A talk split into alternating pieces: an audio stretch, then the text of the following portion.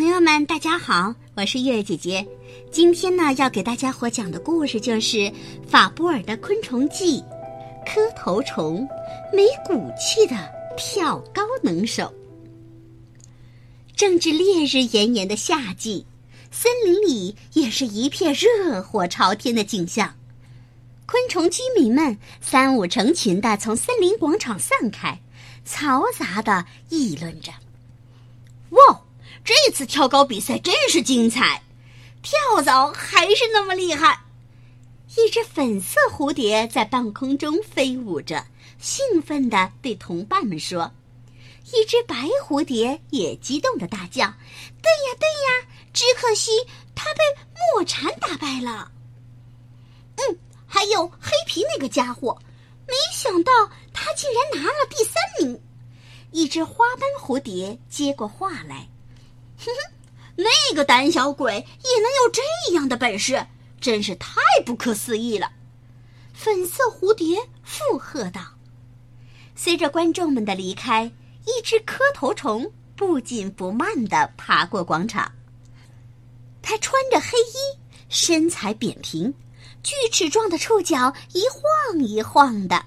那三对又短又小的胸足支撑着上了油一般的水滑的身躯，它就是黑皮，这届跳高比赛的季军，现在正爬行在回家的路上。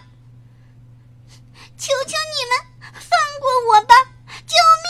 救命！突然，一阵慌乱的呼叫声传来，黑皮诧异的停下脚步。四处看了看，可是什么也没有发现。这时，草丛里又传来一阵刺耳的嘲笑：“哈哈哈哈哈！你跑啊，继续跑啊！老大，他落到您的手里，还能往哪儿跑呢？”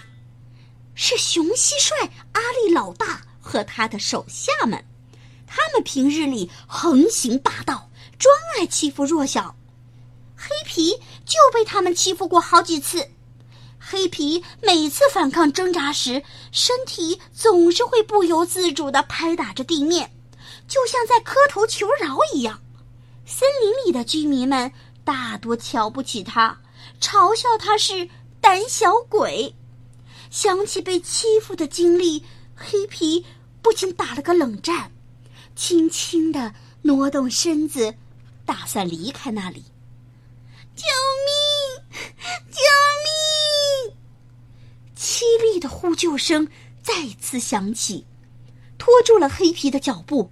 他悄悄地向左前方的花丛靠近，小心地把脑袋凑过去瞧。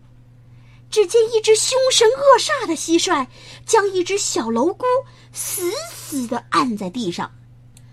旁边的三个蟋蟀小弟挥舞着前足，正在起哄，时而摇晃一下细长的触须。这只可怜的小蝼蛄，瘦小的身躯被蟋蟀强劲的后腿紧扣住，压根儿动弹不得。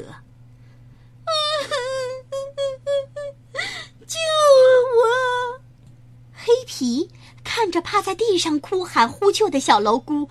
一股强烈的正义感从胸口爆发，他这时忘了自己受欺负时的情形，猛地向蟋蟀撞了过去。阿力老大顿时倒向了一边，黑皮向小蝼蛄大喊：“快跑！”小蝼蛄赶紧爬进了附近的草丛里。可是，黑皮却没有那么幸运。他被三个蟋蟀小弟拦住了去路，阿力老大爬起来，一声怒吼，气愤地朝黑皮猛扑过去，一下子就把黑皮扑翻在地，然后紧紧地压住他身体的后半部。黑皮的身体仰面朝天，前胸腹露出了一个楔形的凸起，中胸腹面还有一个小槽。别小看这两个东西，它们镶嵌起来就形成了一个像荷叶似的机关。黑皮不断的用力挣扎，身体咔吧、咔吧、咔咔吧的不停敲打着地面，就像个胆小鬼在磕头求饶。哈哈哈哈哈哈！瞧，阿力老大只是按住这家伙，哼，他就吓得不停的磕头，真是没骨气。一个蟋蟀小弟发出了尖锐的嘲笑，另外两个也一脸鄙视的大笑起来。啊呸！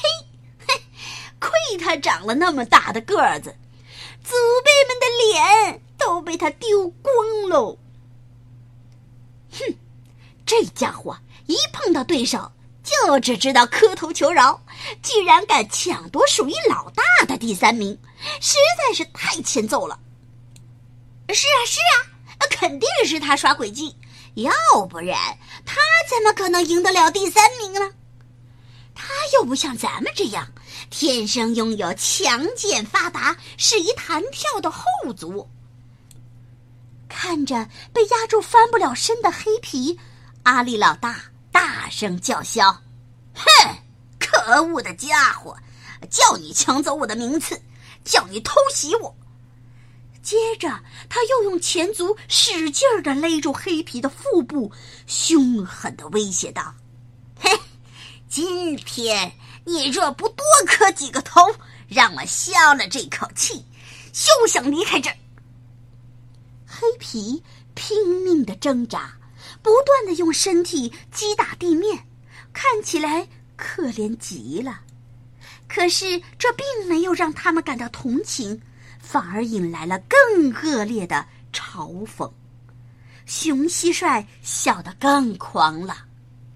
黑皮趁着熊蟋蟀没注意，把头尽力的向后仰，拼命的拱起背部，向前胸和中胸折成了一个钝角，然后猛地一缩，啪的一声，狠狠的撞在地上，身体一下就弹了起来。可惜黑皮。这一次并没有成功翻身，于是，啪，啪，啪的磕头声又响了起来。哈哈哈哈！太好笑了！快快快，快多磕几个头！躲在草丛中的小蝼蛄心急如焚的看着黑皮，心想：不行，我得赶紧找爸爸妈妈来帮忙。等待小蝼蛄带着父母来到草丛边上时，黑皮还在那里使劲儿的扭动身体，重复之前的动作。爸爸妈妈，小蝼蛄正准备催促父母快过去帮忙，却看见黑皮猛地向上一顶，熊蟋蟀竟然被震得差点松开。黑皮抓住机会，用力向后仰头，使头尾紧贴地面，身体就像弓一样的弯起来，在身下形成了一个三角形的空区。紧接着，他猛然的收缩发达的胸肌，伸直的前胸准确而有力的向中胸收拢，身体顺势弹向了空中，终于。挣脱了，熊蟋蟀惊愕地伸着前足，一时回不过神儿来。他的三个小弟也没反应过来。成功翻身的黑皮使出了全身的力气，迅速地爬进草丛，转眼就失去了踪影。小蝼蛄一家都惊呆了，直直地看着黑皮远去的方向。小朋友们，你们知道吗？磕头虫是一种会磕头的小甲虫，样子像普通的肉虫子，但身体却有着很硬的表面。它爱吃植物的种子和根、地下茎。这种昆虫逃离危险的方式十分奇特。如果按压它的身体后部，它的胸部活动就像磕头一样；如果仰面朝上，便会运用前胸与中胸的关节，从而向上跳跃。好了，小朋友们，我们今天的故事就说到这儿了，明天再见吧。